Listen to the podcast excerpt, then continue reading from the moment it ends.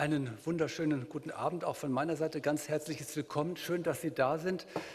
Ich bin ganz begeistert, äh, wie gut dieser Raum gefüllt ist. Es spricht dafür, dass die Wahl des Themas eine gute Wahl war, dass sie auf Interesse stößt und dass ich denke, Sie sicher sein können, heute einen spannenden Abend zu haben.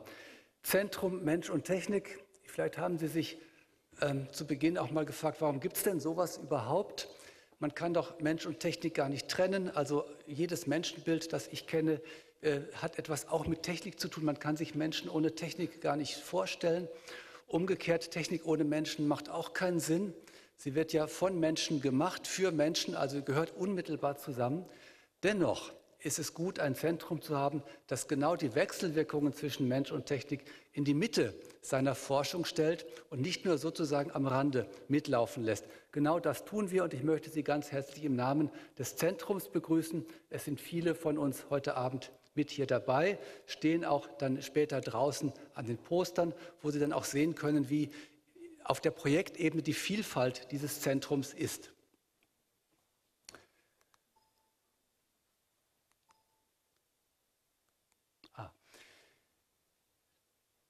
Wir stellen ganz bewusst uns so ein Bild vor, wo Mensch und Technik in einem Wechselspiel stehen. Wir haben auf der einen Seite natürlich das, was mit dem Wort Technikfolgenabschätzung gemeint ist, und da mache ich auch gleich noch eine Bemerkung. Äh, das heißt, dass der technische Fortschritt, der Wandel, die vielen Innovationen natürlich verändern die unser Leben dramatisch. Also wenn ich an so an, ich bin jetzt ja auch schon etwas in vorgerücktem Alter, wenn ich so an meine Jugend zurückdenke und sehe, wie meine Kinder heute äh, technisch drauf sind, dann ist das wirklich eine ganz, ganz andere Welt geworden. Also einerseits die Folgen, die der technische Fortschritt für uns als Menschen und Gesellschaft mit sich bringt. Aber es gibt ja auch die andere Richtung. Wir haben ja Wünsche an Technik, an den Fortschritt. Wir haben Wünsche an das, was die Forschung machen soll in Bezug auf Nachhaltigkeit, Umweltschutz, Gesundheit, Wettbewerbsfähigkeit und so weiter und so weiter. Wir haben viele Wünsche, sodass das, was in der Technik gemacht wird, nicht unabhängig davon ist, was Sie als Bürgerinnen und Bürger denken. Und ich lade auch immer wieder ein, beteiligen Sie sich an Veranstaltungen, wo eben auch Ihre Meinung eingebracht werden kann. Mir ist es ganz wichtig, aus dieser Denkweise rauszukommen, dass die Ingenieure und die Techniker und die Informatiker irgendetwas machen, womit man sich nachher irgendwie abfinden und abplagen muss oder es auch schätzen kann, sondern dass wir in eine Welt kommen, wo wir gemeinsame Gestaltung machen, wo Ihre Wünsche, Diagnosen, Wahrnehmungen, äh, Problemlösungswünsche eben auch mit eingehen in das Programm, was die Ingenieure dann abarbeiten und hoffentlich gute Lösungen mit sich bringen. Wir arbeiten im Zentrum, in allen Zentren, aber eben auch in unserem, nicht in unseren üblichen wissenschaftlichen Kästchen namens Disziplin oder Institut, sondern wir arbeiten genau quer dazu. Das heißt, wir arbeiten interdisziplinär, einmal in, den, in der Fakultät, das heißt etwa zum Beispiel zwischen Philosophie, Sportwissenschaft und Soziologie, dann aber auch von, der, von den Geistes- und Sozialwissenschaften zu den Ingenieur- und Technikwissenschaften und zur Informatik. Erst diese Zusammenarbeit macht es möglich, solche Technikfolgen in den Blick zu bekommen. Und das passiert natürlich so, wie Herr Kraft sich das Wort Technikfolgenabschätzung wünschen würde, es aber daran nicht wirklich findet. Das passiert natürlich immer parallel. Ja, das passiert nicht nacheinander, dass man sich erst lange Gedanken macht und dann später erst die Ingenieure anfangen. Es passiert auch nicht umgekehrt, dass die Ingenieure erst was machen und wir dann später uns Gedanken über die Folgen machen. Es passiert Hand in Hand. Co-Design könnte man dieses neudeutsche Wort, äh, könnte man dieses neudeutsche Wort hier anbringen. Das heißt, eine gemeinsame Bemühung um gute Gestaltung von Innovation und von Technik, wo eben die unterschiedlichen Seiten, die Ingenieure, die Techniker, die Informatiker auf der einen Seite, die Geistes- und Sozialwissenschaftler, die Wirtschaftswissenschaftler auf der anderen, ihre jeweiligen Perspektiven und Wissensbestände einbringen, damit in der Summe etwas Besseres herauskommt. Wir haben verschiedene Forschungsfelder in Mensch und Technik und ich will die nicht im Einzelnen durchgehen. Sie sehen sie dort in diesem Kreis. Wenn Sie Gelegenheit haben, im Anschluss an diese Veranstaltung draußen mal durch die Poster-Session zu gehen, dann sehen Sie einen guten Teil dieser Vielfalt dort abgebildet in den Projekten und sprechen Sie unsere Mitglieder an. Wir geben Ihnen da gerne auch mehr Auskunft. Ich würde Sie an dieser Stelle auch gerne hinweisen auf die Fotoausstellung. Das ist letzte Chance sozusagen heute Abend. Gesichter der Nachhaltigkeit aus einem Pro Projekt am ITAS heraus entstanden, wo es eben um ja, Individuen, um Menschen ging und ihre eigene Perspektive auf das Wort Nachhaltigkeit. Ein paar Beispiele, was Mensch und Technik konkret meint. Die Energieversorgung, die Zukunft der Energieversorgung, die Energiewende. Da hat man nach Fukushima oder viele haben relativ einfach gedacht, naja, wir ersetzen Kernkraftwerke und dann auch später Kohle, Kohlekraftwerke und andere fossile Energieträger durch Wind und Sonne und alles wird gut. Und so ist es aber nicht. Wir müssen wirklich dann auch uns ändern. Wir müssen Wirtschaftsprozesse ändern, Wertschöpfungsketten ändern. Wir müssen Regulierung ändern, bis hin auch zur Verhaltensänderung.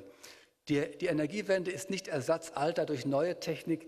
Sie ist eine gesellschaftliche Umwälzung, eine Transformation, von der wir nicht unbetroffen bleiben als Endverbraucher sozusagen.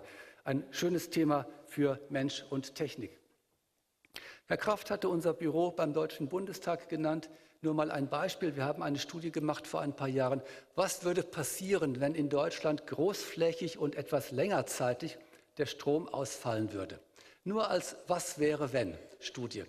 Die Ergebnisse waren so erschreckend, dass der Bundestag sofort die Bundesregierung beauftragt hat, äh, Maßnahmen zu ergreifen. Äh, die Ergebnisse waren zum Beispiel, dass in vielen Gegenden die Wasserversorgung nicht mehr funktionieren würde.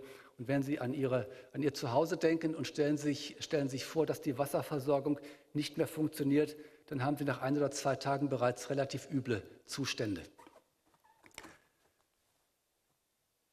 Der Einfluss von Umweltfaktoren auf die psychische Gesundheit von Menschen ein Projekt, was hier vom, am, im Zentrum Mensch und Technik vom Institut für Sportwissenschaft in Zusammenarbeit mit der Universität Heidelberg erarbeitet wird.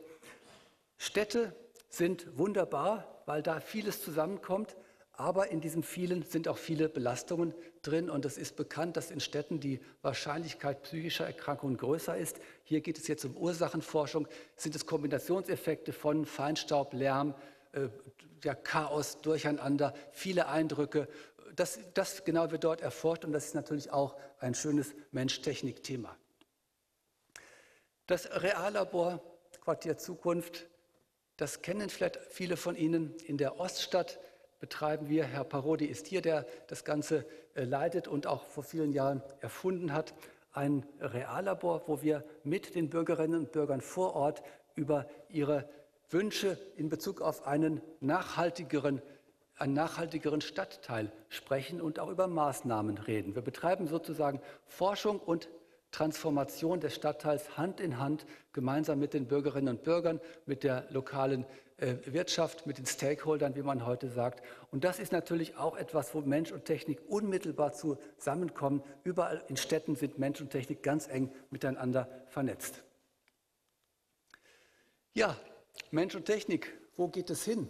Wir haben heute das Thema autonome Technik ähm, an die Spitze gestellt und wir sehen in den letzten Jahren verstärkt die Autonomisierung von Technik. Wir geben immer mehr Entscheidungshoheiten an Technik ab oder Technik wird auch ja, entsprechend genutzt oder missbraucht auch, die halt autonome Züge hat, um sie dann im Internet zum Beispiel einzusetzen, um bestimmte Effekte in Gang zu setzen. Entscheidungen werden durch technische Systeme getroffen, die früher durch Menschen getroffen wurden. Wird der Mensch zur Restgröße? Das ist so die Frage hinter dem heutigen Abend. Sind wir so erfolgreich mit unserem technischen Fortschritt, dass wir uns in letzter Konsequenz selbst überflüssig machen würden? Ich glaube, das ist ein gutes Thema. Das ist ein Thema, was ähm, naja, uns sehr beschäftigt im Zentrum, was äh, viele auch darüber hinaus beschäftigt und wo ich ganz sicher bin, dass das das große Thema der nächsten Jahre sein wird. In dem Sinne wünsche ich Ihnen und auch mir einen spannenden Abend und danke soweit für Ihre Aufmerksamkeit.